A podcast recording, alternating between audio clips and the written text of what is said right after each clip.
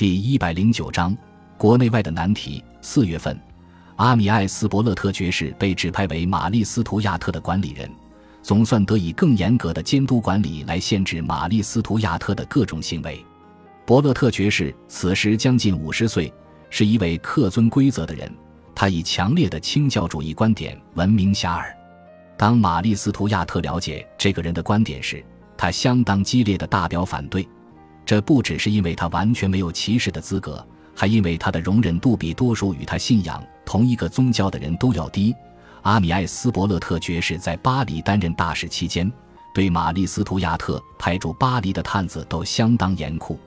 但伊丽莎白女王选择伯勒特爵士的原因。是他对神相当虔敬，对我们十分忠心，可说是相当正直的人。自出生就非常高贵，他的诚实与对君主毫不畏缩的忠诚，在担任泽西岛总督时便展露无遗。伊丽莎白女王可以完全信任与仰赖他，绝不会受到苏格兰女王的奸计或魅力所有。事实证明，他是一个非常勤勉又严格的管理人，他的警觉一刻也不松懈，也从不擅离职守。对于玛丽斯图亚特试图拉拢他的举动，维持一贯不为所动的态度。上任后，伯勒特爵士刻不容缓地在玛丽斯图亚特居住的环境中大行严苛的改变。玛丽斯图亚特随即发现，在伯勒特爵士的管理之下，他的人生将过得更加辛苦，也将与整个世界隔绝。伯勒特爵士检查他的每一封信，什么也逃不过他的法眼。许多外国友人寄给他的信件，在沃尔辛厄姆爵士的桌上堆积成山。伯勒特爵士不允许访客拜访玛丽斯图亚特，并在城堡四周加强维安。玛丽斯图亚特的仆人们都不准到城墙上走动。当玛丽斯图亚特出外散步时，身旁总是陪着大批重装军人，不让任何当地民众接近他。而他也不准施舍救济品给路上的穷人。对此，他认为这个规定相当没有教养。伯勒特爵士的安全规范只有少数漏洞。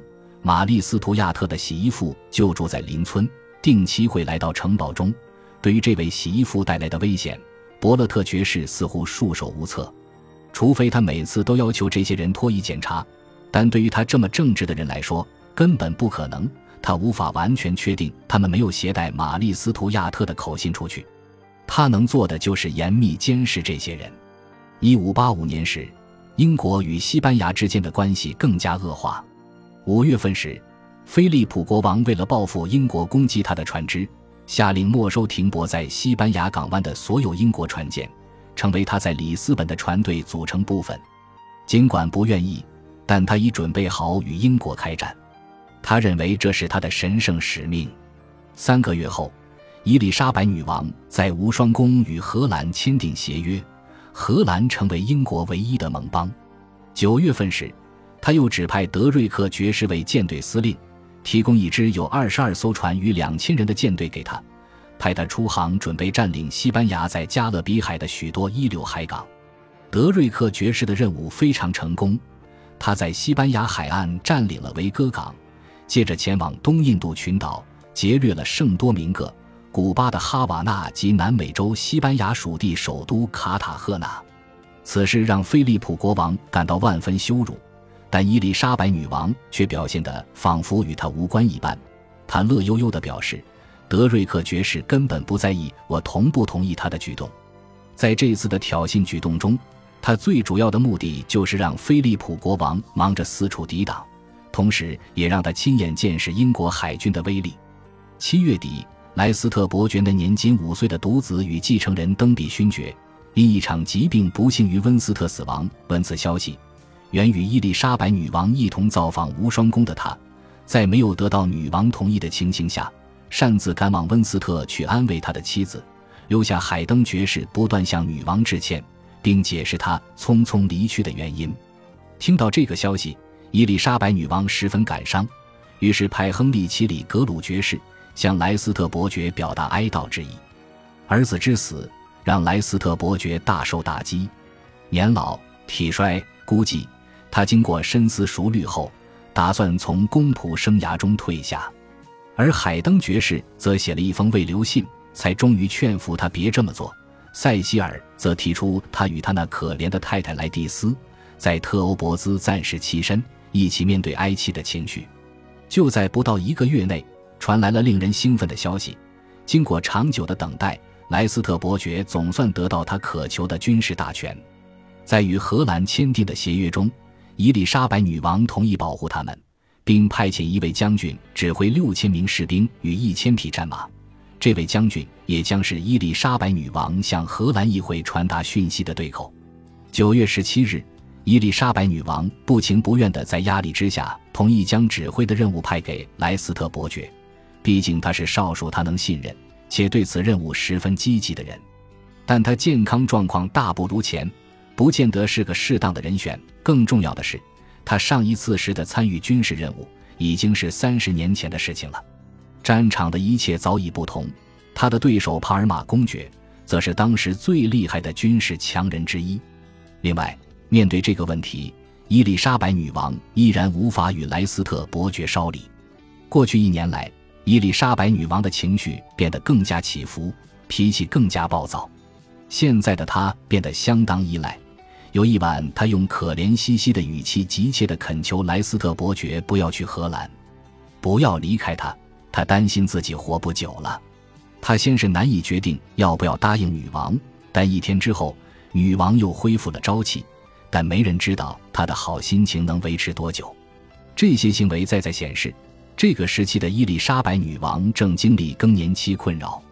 九月底，伊丽莎白女王夜半叫醒了莱斯特伯爵，下达指示，在得到更进一步的通知之前，要他停止进行相关的准备活动。在绝望之中。他告诉沃尔辛厄姆爵士：“我对人事已经厌倦。”但到了早上，伊丽莎白女王又改变了命令，让莱斯特伯爵松了一口气。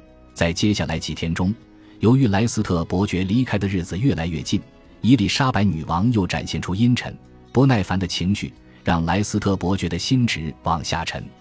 对于莱斯特伯爵在荷兰只能担任中将一职，女王的态度十分坚持，不能再更多。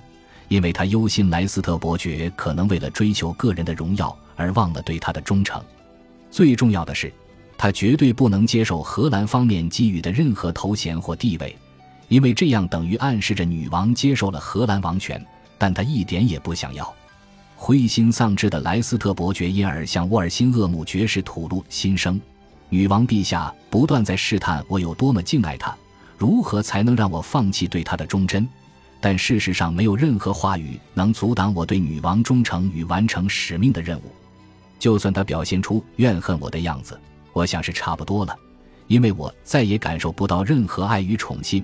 十月份，在里奇蒙德宫，伊丽莎白女王发布了一份公开声明，内容长达二十页，针对菲利普国王与世界各地为他将采取的行动辩解，并接着派出菲利普西德尼爵士前往荷兰。任命他为法拉盛总督。根据英荷协约，英国有权在荷兰的两处港湾驻军，而这就是其中一个。接着，他派出了每年几乎要耗尽他一半年度预算的一支军队。十二月八日，莱斯特伯爵前往荷兰，决心让英国一次性摆脱西班牙的纠缠。他带着一百七十位家眷，其中多数都有贵族血统。而他的妻子莱蒂斯则坚持要有一群侍女服侍，甚至带着大批行囊，包括家具、服饰与马车。女王知道这个情形，感到相当不满，威胁要换掉莱斯特伯爵的中将职务后，他随即又改变了心意，之后便对英国的荷兰任务不再感兴趣。莱斯特伯爵离开后，年轻的小艾塞克斯伯爵便晋升为马术将军，这项职务能保他安然地退居第二线。他在马上长枪比武的表现极佳，甚至超越了莱斯特伯爵的表现，让许多人对于他未来在军事上的发展感到希望无穷。十二月十日抵达法拉盛时，荷兰人疯狂欢迎莱斯特伯爵的莅临，盛赞他为荷兰的救星，并以近三周的宴席、烟火表演、游行、娱乐节目及赛事来迎接他。莱斯特伯爵希望以主动出击的策略。来捍卫荷兰领土，但因为伊丽莎白女王对财政的严格把持，并未提供足够的粮饷给军队，因而不允许他这么做。更重要的是，身为君主的伊丽莎白女王痛苦地发现性别带来的限制，于是决心严格为这项任务把关，只要有机会就插手。莱斯特伯爵不但不能主动出击，也不能为了更大的利益冒险。他相当痛恨这一切，他离女王越远，就越不情愿听从女王的命令。荷兰人成了新的争吵原因。对于伊丽莎白女王拒绝担任荷兰女王，荷兰人感到相当失望，于是将莱斯特伯爵当作君主出巡，这让他感到相当满意，却让女王相当懊悔。莱斯特伯爵不像在执行军事任务，反而仿佛是出巡各地探视子民的君主。要不了多久，接待他的人就热情地邀请他宣誓成为领导人与总督。感谢您的收听，喜欢别忘了订阅加关注，主页有更多精彩内容。